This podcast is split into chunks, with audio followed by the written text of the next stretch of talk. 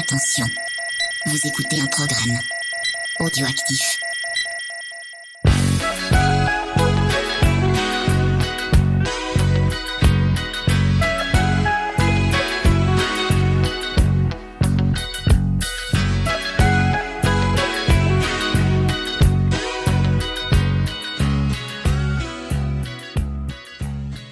Salut les Borinos, c'est Rono Micro et ça me fait plaisir de reprendre le micro après cette période estivale où on s'est octroyé quelques petits congés, mais vous avez vu, on vous a pas tellement abandonné, on a quand même continué de vous abreuver d'émissions euh, régulièrement.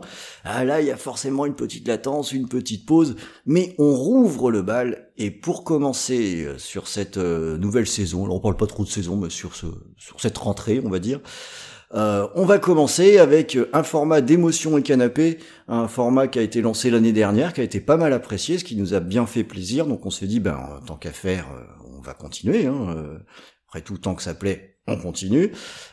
tant que je gagne, je joue.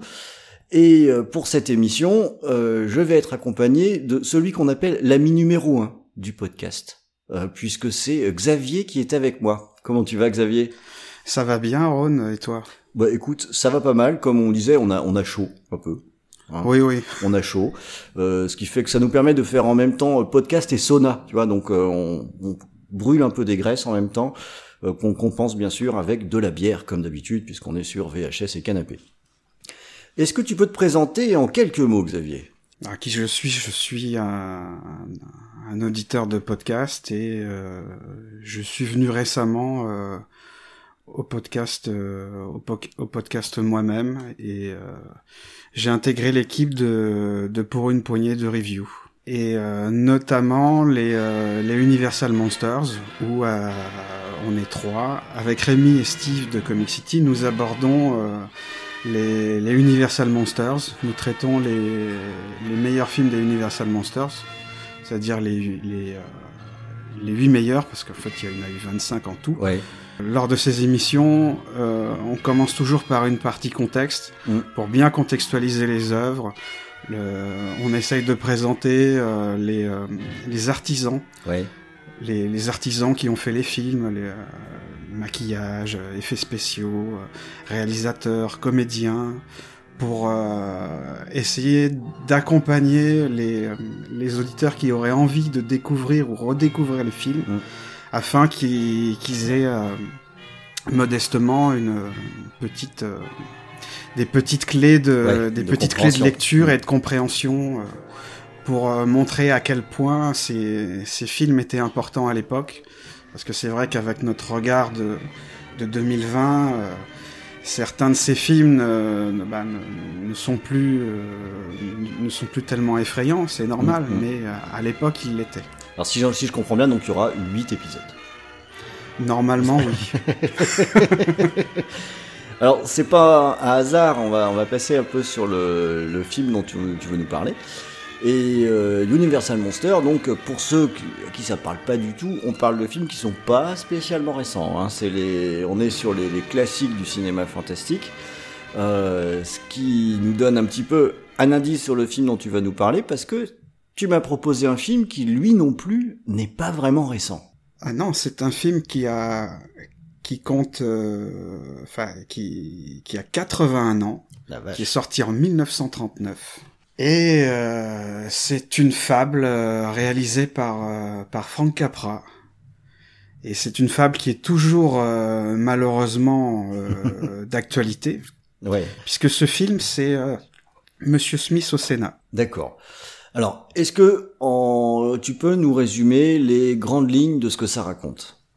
Le film, euh, le film commence chez le, chez un gouverneur dont le surnom est Happy. Mm. Et euh, c'est le, c'est le soir où, il est- où ils apprennent le décès d'un sénateur, le, le sénateur Follet. Et euh, chez le, chez le sénateur Happy, il y a l'industriel Taylor, un grand, euh, un grand industriel et, euh, et très riche, qui a absolument besoin d'avoir un, d'avoir un, un, un sénateur de rechange, mais qui soit euh, totalement, euh, totalement à sa solde, qui fasse exactement ce qu'on lui dit, Corvéable. parce qu'il a, voilà, corvéable, euh, corvéable, un pantin, quoi, qui ne pose pas de questions, parce qu'il a absolument besoin de qu'une loi sur la construction d'un barrage passe. Mm.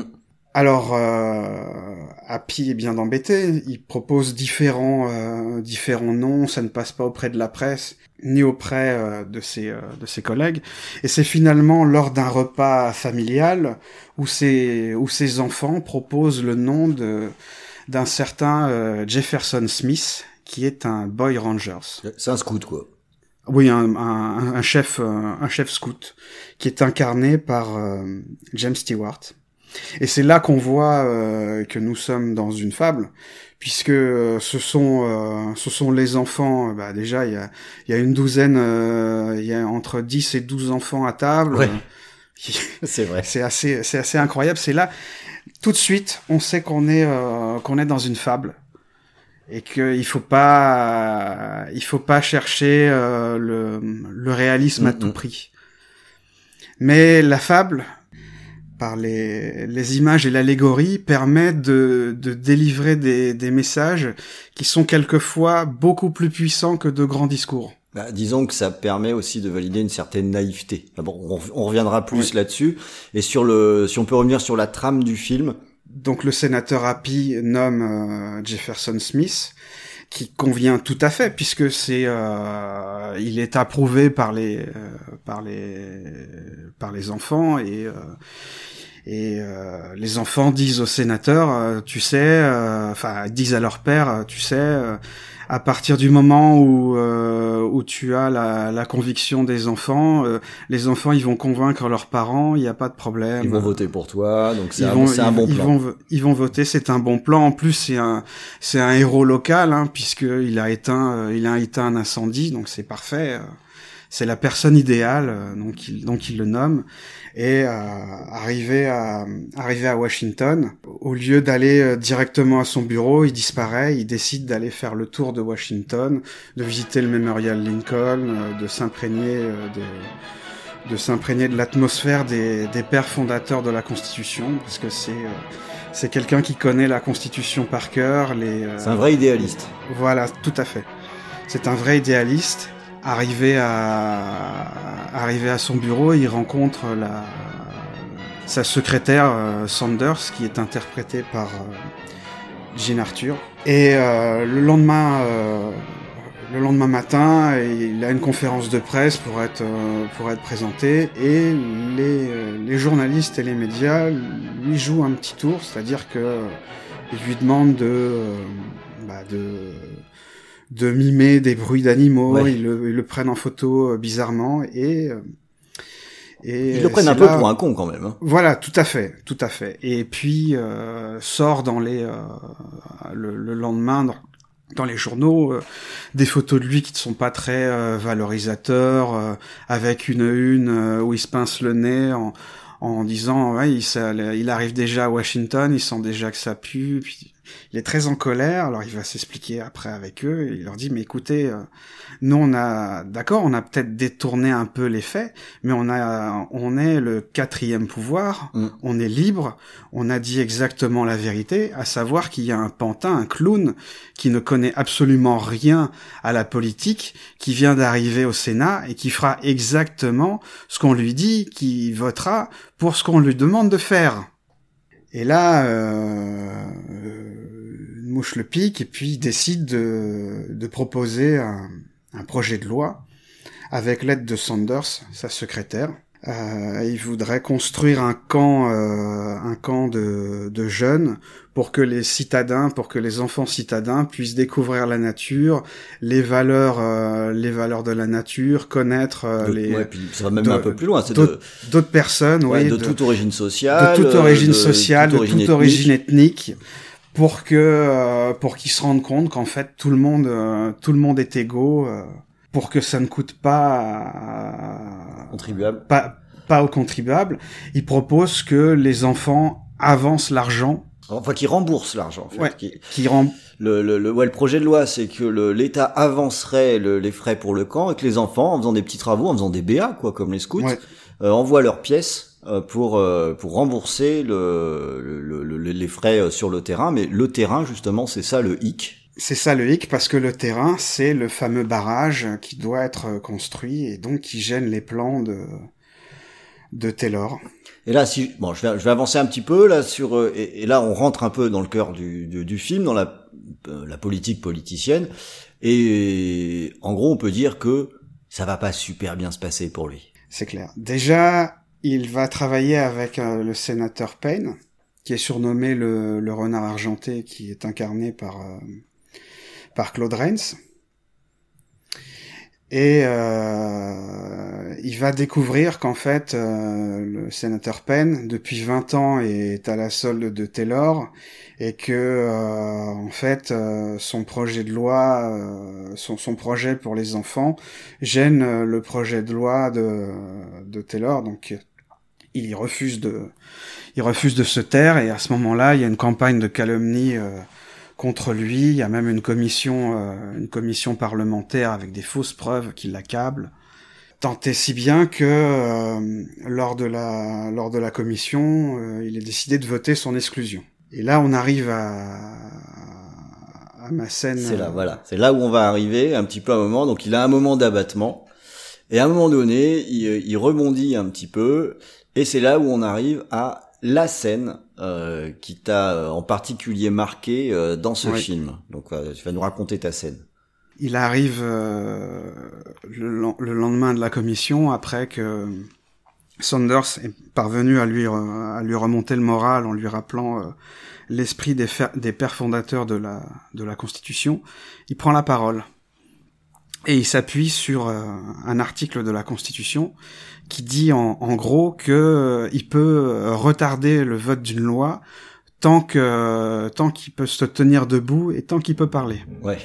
Et là, il commence à il prend de plus en plus d'assurance et il harangue les euh, les sénateurs mm. au début en disant euh, je comprends pas mon projet mon projet de loi c'est c'est de faire c'est de faire un camp euh, pour les pour les jeunes citadins, pour que les enfants euh, puissent sortir de la ville, pour qu'ils puissent tous se rencontrer de toutes origines sociales, de toutes origines ethniques, pour qu'ils se rendent compte que tout le monde que tout le monde est pareil, et pour euh, et pour se rendre compte que la nature c'est c'est ce qui rend finalement l'homme l'homme le plus libre. Et euh, au, lieu, au lieu de ça, bah, vous préférez euh, vous préférez passer un passer une loi pour construire un barrage qui en fait va servir non pas les intérêts généraux, mais les intérêts de l'industriel Taylor. Et euh, il balance ça. Il balance. Et évidemment, ça ne ça ne passe pas. Et, et à un moment donné, il y a euh, il y a un enfant qui est euh, assistant parlementaire qui lui apporte qui lui apporte la Constitution avec un mot de de Sanders qui lui dit euh, de lire la Constitution le plus lentement possible, qu'elle va essayer de trouver euh, de trouver une solution pour l'aider. Elle lui dit en fin de en fin de lettre qu'elle euh, qu'elle l'aime, qu'elle est tombée amoureuse de lui, donc évidemment ça le revigore. Et en même temps, euh, bah, les nouvelles vont vite puisque euh, les médias, enfin les journalistes qui étaient euh, qui étaient sur place appellent leur rédaction et l'homme de main de, de Taylor qui était qui était au Sénat appelle appelle Taylor pour l'informer. Et à ce moment-là, euh, Taylor appelle appelle les rédactions en leur demandant de, de mentir, en disant que que le, le sénateur Smith est un est un parjure, un menteur, un escroc. Euh, il manipule totalement la presse et euh, ça, ça fonctionne.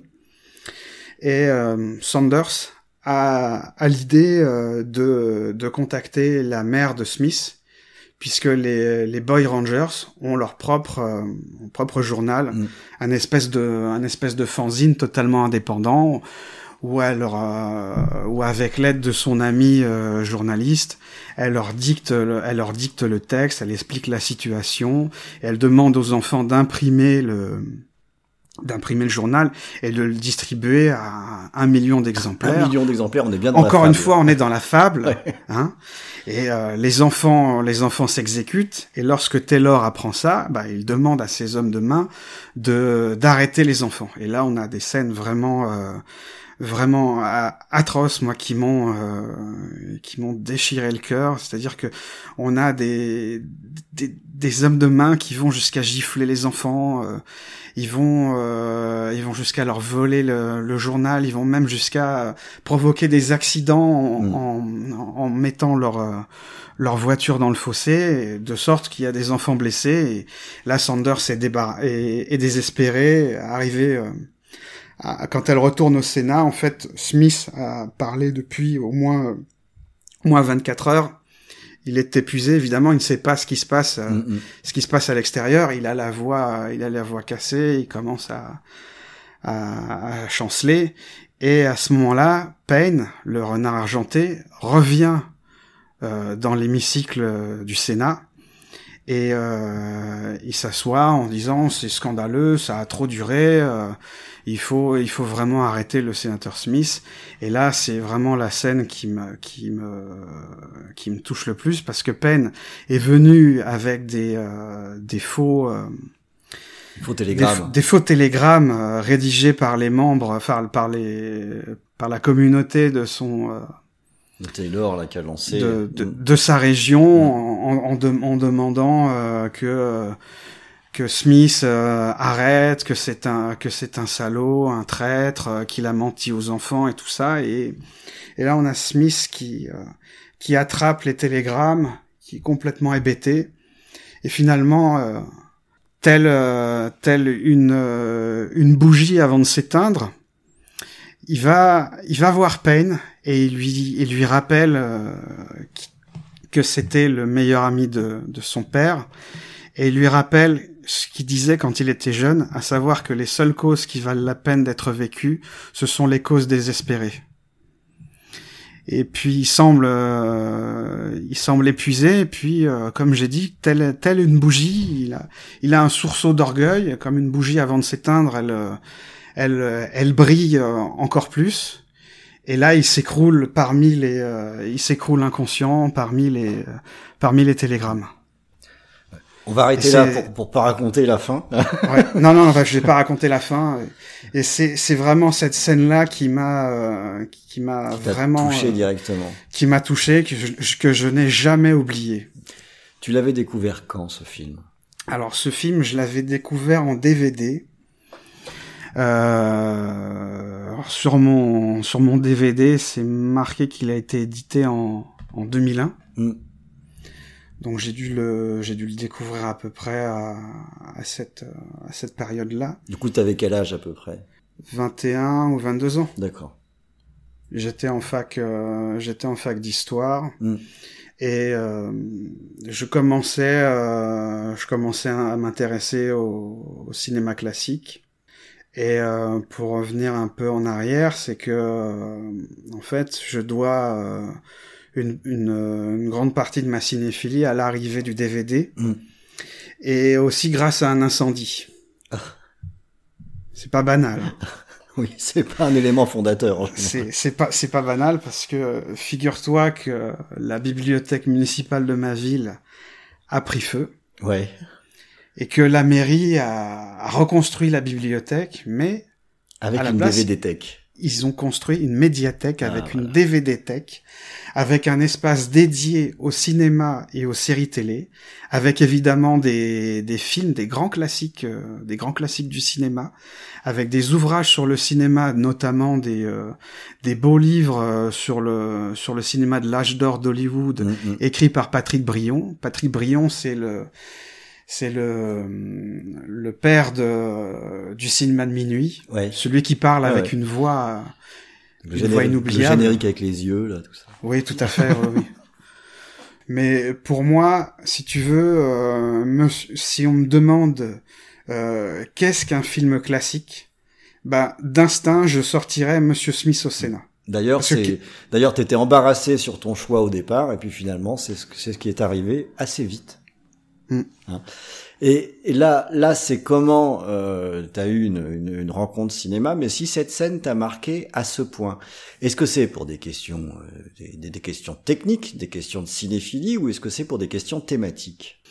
C'est pour des questions thématiques parce que euh, le film est, est sorti en 1939 Mm. C'est euh, en Europe, les, euh, les démocraties sont en sont en danger. Hein. C'est le début de la Seconde Guerre mondiale avec euh, avec l'Allemagne nazie et puis après ses alliés et sort sort ce film qui qui nous rappelle que la démocratie ce n'est pas un acquis, mm. que c'est un colosse que c'est un colosse au pied d'argile et qu'il faut toujours être vigilant que le verre peut, peut être dans le fruit et que les, les meilleures intentions euh, et que l'enfer est, est pavé est toujours pavé des meilleures intentions. En fait. Mmh, mmh, mmh, ouais, donc toi c'est l'époque, je dirais la date du film qui a renforcé son propos pour toi.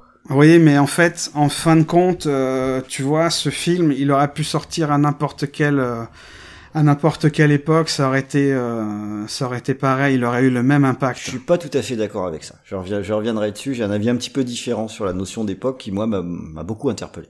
Le, bah, je vais, je vais détailler un petit peu ma scène euh, puisque cette fois donc je parle du même film et qu'il y a une scène dans la scène de, de ce que tu viens d'évoquer. Euh, moi, c'est un film dans lequel j'ai eu beaucoup de mal à rentrer. Hein, quand tu l'as proposé, j'ai voulu le regarder euh, pour parce que parce que je fais bien mes devoirs. Euh, et ça cochait à peu près euh, toutes les cases de ah, de ce que j'apprécie pas trop. Euh, le, moi, je sais que j'ai des j'ai des difficultés d'un point de vue purement cinéma avec tout ce qui est avant les, années 60, sauf Hitchcock. bon, pour pour deux raisons essentielles, c'est le l'aspect mise en scène qui très souvent, pour moi, ressemble plus à du théâtre filmé qu'à qu'à du cinéma, donc avec des plans qui sont très soignés, mais peu de mouvements et peu de montage.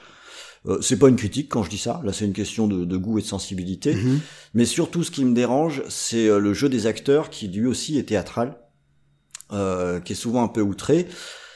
Et j'ai, ça me sort des films. Ça me pose un, vrai problème pour rentrer dans les films, y compris dans des classiques. Alors, j'ai ni raison ni tort hein, dans cette histoire. C'est une vraie question de sensibilité.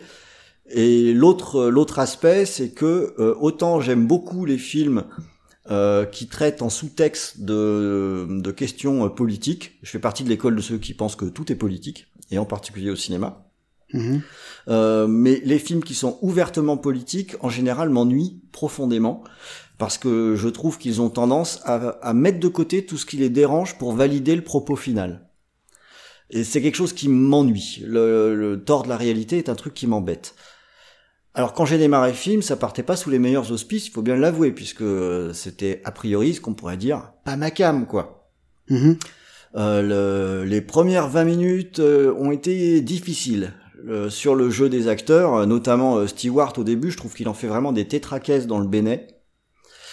Ça m'a un peu posé problème, et puis je me suis rendu compte qu'en fait, au fur et à mesure, ben, j'étais un peu tenté de glander sur mon téléphone, puis il s'est éloigné comme ça je l'ai oublié. Et puis je suis rentré dans le film et en fait j'ai adoré. Euh, le, le, côté, les, qualités esthétiques du film collent très bien avec ce que tu évoquais tout à l'heure. C'est une fable. Donc, donc en fait, on a le droit. Euh, là, pour le coup, ce que je, ce qui correspond moins à mes goûts, ben là, ça va. C'est une fable. On n'a pas besoin d'essayer de coller à une à une réalité. Donc là, ça me va parfaitement.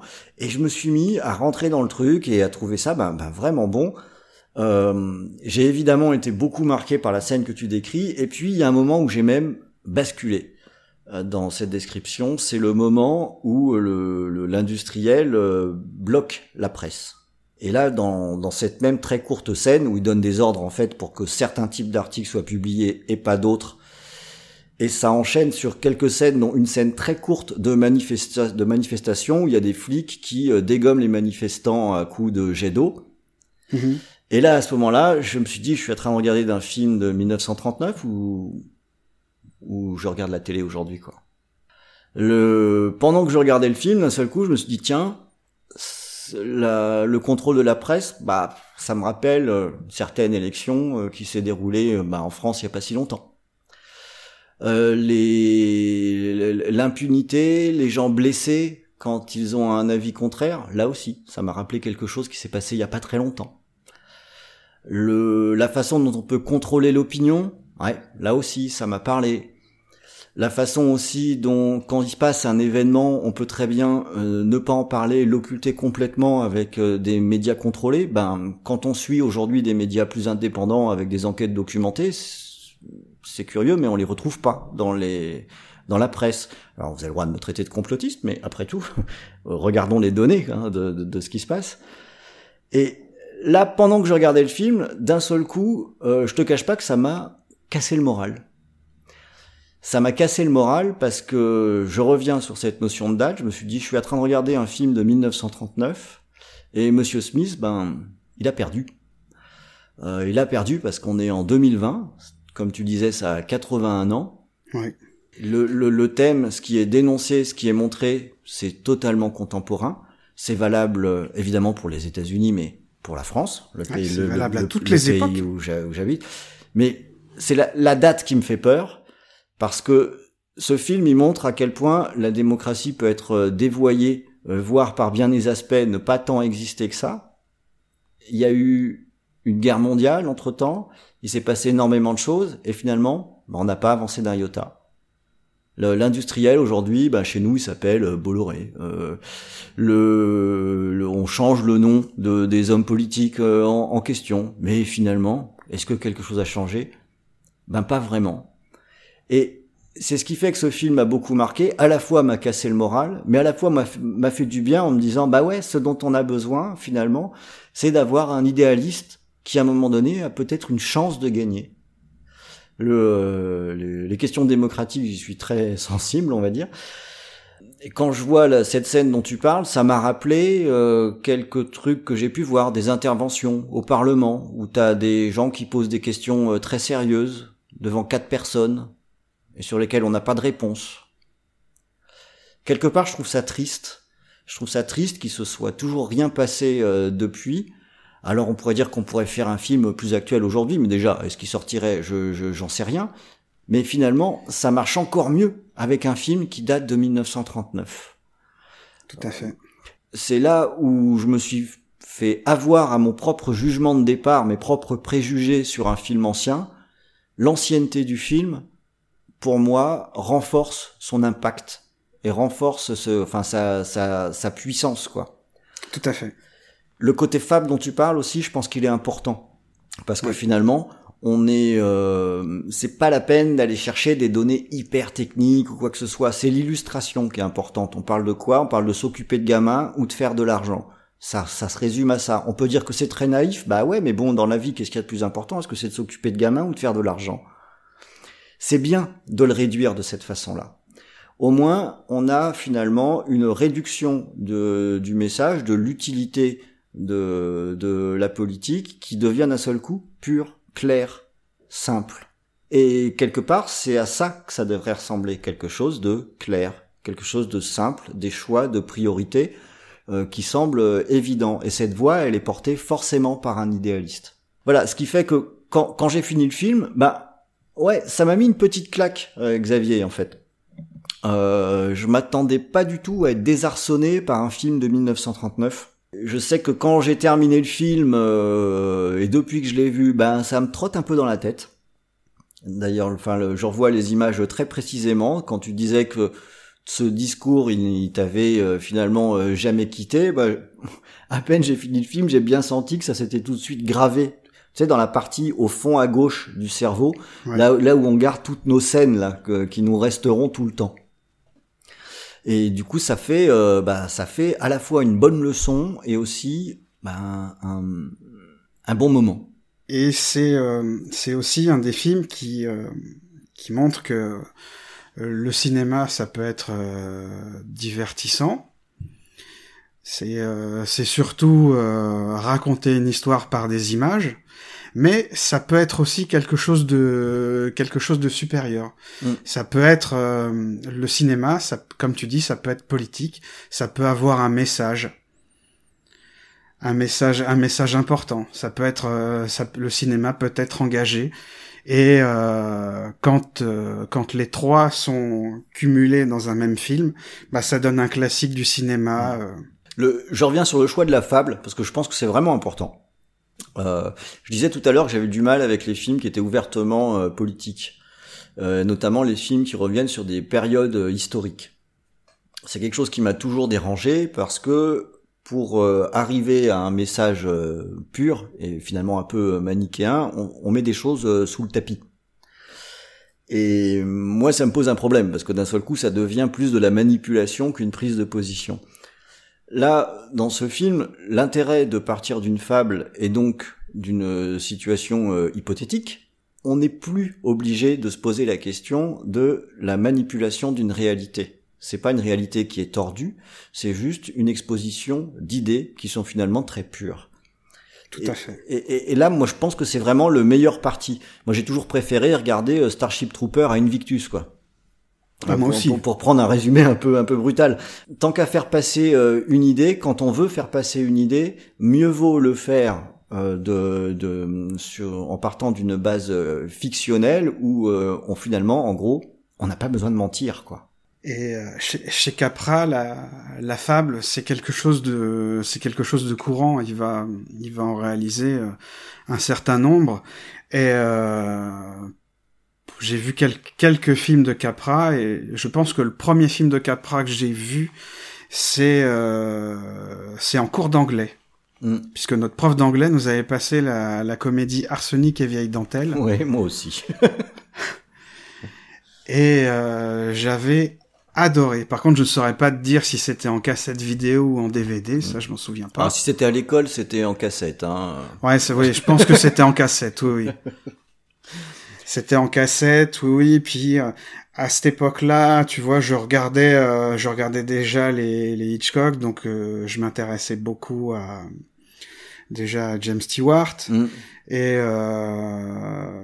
j'adore, j'adore aussi comment il s'appelle Claude Rains. Ouais. Claude Rains qui a débuté, qui a débuté dans le cinéma parlant par le rôle de, de l'homme invisible. Mm réalisé ah, par putain, c'était donc ça parce que ça, il me disait quelque chose pendant. Euh... C'est sa voix en fait. Sa voix est inoubliable.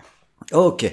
Bah, de toute façon, si vous si vous voulez en savoir un peu plus sur euh, sur Claude Rains, bah, je vous invite à écouter la, la future émission des Universal Monsters euh, qui sortira normalement euh, à la mi-septembre, qui est sur l'homme invisible. Bah, j'adore ce film. Et euh, j'aime aussi beaucoup euh, Thomas Mitchell. Et euh, je sais pas si tu connais Ron, le dernier rôle qu'a qu interprété euh, Thomas Mitchell, c'était au théâtre. Et c'est c'est un rôle que tout le monde euh, que tout le monde connaît, mais interprété par un autre comédien. Tu vois de qui je veux parler? Oh, tu, tu me tends un piège, j'ai peur de dire une connerie. Comme, comme, il est un petit peu, un petit peu massif, euh, j'aurais bien mis un, j'aurais bien mis un, un Frankenstein, mais est-ce que t'as du théâtre Non, non, non, non, non, non. En fait, c'est le premier comédien à avoir interprété le rôle de Colombo. Oh putain Parce que Thomas Mitchell était un, était un comédien très populaire aux États-Unis. Et euh, c'est le c'est le premier à avoir interprété Colombo au, au théâtre parce Ouais. que Colombo avant d'être euh, un téléfilm et ensuite la série qu'on connaît avec Peter Falk, ça a été une pièce de théâtre et c'est euh, Thomas Mitchell qui l'a interprété en premier. D'accord. Et Est-ce que tu est-ce que tu sais qui joue le rôle du président du Sénat? J'ai j'ai trouvé super. C'est euh, Harry Carey. Ah, lui j'ai trouvé excellent. Ah oui, il est il est superbe. Il est il est il est très en nuance justement. Euh, Il est superbe, il s'amuse comme un, il s'amuse comme un gamin. Ouais. Enfin, il se passe quelque chose Mm. au Sénat. Voyons, voyons, ça va, voyons, ça va nous mener. Bon bah on va on arrive au bout. Hein. Alors j'espère qu'on vous a donné envie de découvrir euh, ce film, alors qui est pas évident à trouver en VOD. Je vous le dis tout de suite. Euh, je l'ai trouvé que sur le, le store de Microsoft et qui est pas dans des conditions absolument euh, incroyables. Donc faut plutôt essayer de mettre la main sur le DVD. Mais en préparant l'émission, euh, j'ai aussi visionné les, les des, des passages qui étaient euh, qui étaient assez longs directement sur YouTube, quoi. Notamment les passages dont tu parles. Et je suis pas loin de penser que même sans avoir le film dans sa globalité, ça peut être intéressant de regarder la scène dont on a parlé. Oui, parce qu'en plus, c'est loin d'être la, la seule scène marquante du film. Tout à fait, ouais, tout à fait. Et euh, donc, euh, si vous n'avez pas la, la possibilité de voir le film en entier, euh, déjà regardez cette scène, euh, histoire de voir de quoi on parle. hein. On vous a quand même donné les clés maintenant aussi pour voir euh, ce qui s'est passé un petit peu avant, quoi, euh, pour euh, pour comprendre euh, un petit peu les enjeux. Et c'est vraiment bien vu, Xavier, parce que euh, t'as raison. Je pense que c'est un, un vrai un vrai grand moment de cinéma. Et euh, je l'avais fait sur Twitter, mais je, je, je, je, le redis. Hein, enfin, je te remercie vraiment de finalement de m'avoir poussé à regarder ce film. Euh, J'y serais probablement pas allé naturellement. Et ça a été une, une vraie découverte et un moment, enfin, très agréable et marquant aussi aussi pour moi. Donc euh, merci Xavier, c'est aussi ça qui est vraiment cool, c'est d'échanger sur les sur les choses qui nous marquent comme ça, de s'écouter les uns les autres et puis d'être curieux quoi, d'aller au-delà un petit peu des réticences qu'on peut avoir. On est comme je de dire, on n'est jamais à l'abri d'une bonne surprise. Eh ben, ça me ça me touche vraiment beaucoup que tu aies apprécié ce film. Et j'aimerais dire une, euh, une dernière chose sur ce film. C'est euh, quand le film euh, quand le film est sorti, en fait, il n'a pas plu euh, en partie à la presse puisque euh, il montre la presse ouais. corrompue. J'ai vu aux sénateurs non plus là-bas. Les sénateurs non plus n'ont pas apprécié le film et certains l'ont même jugé anti-américain. Ouais. À tel point, si tu veux, que l'ambassadeur Joseph Kennedy, le père de de, de, de John Fitzgerald, de John Fitzgerald Kennedy, avait écrit au président de la Paramount pour euh, stopper la, la, diffusion du film en Europe parce qu'il avait peur que euh, le film soit utilisé par les par les forces de l'Axe contre les États-Unis. Et euh, le président de la Paramount a refusé.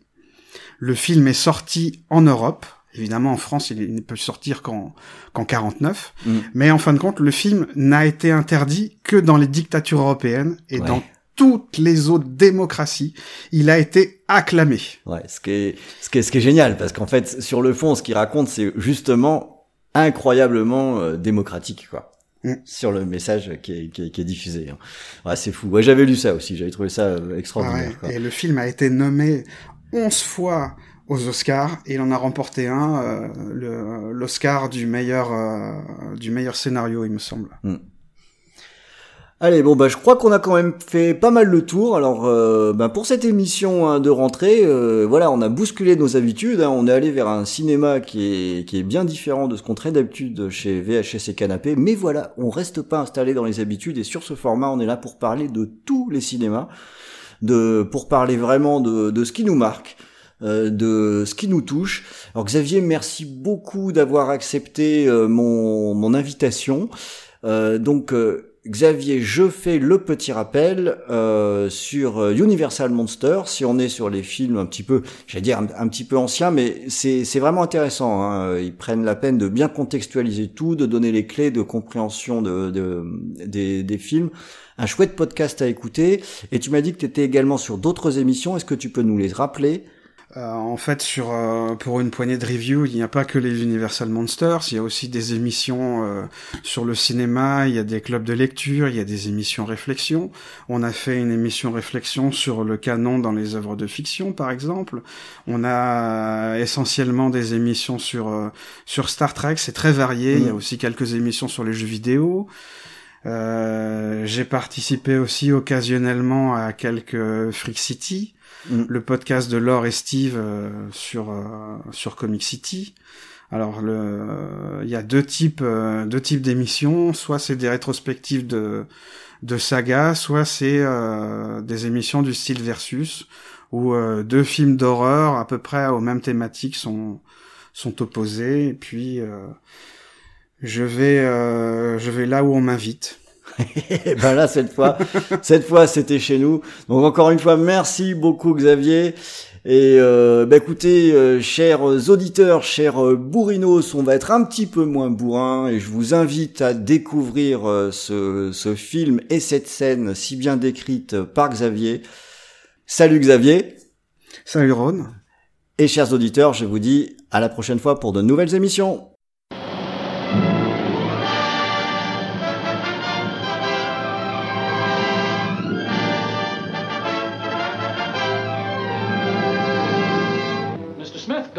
Washington is a significant picture.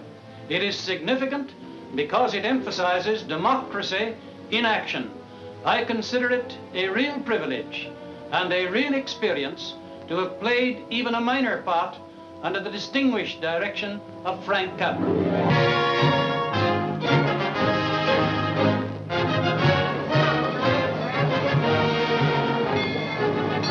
By far the greatest picture of filmdom's top director, three time winner of the coveted Academy Award, the most timely, the most vital, the most significant picture ever to come out of Hollywood.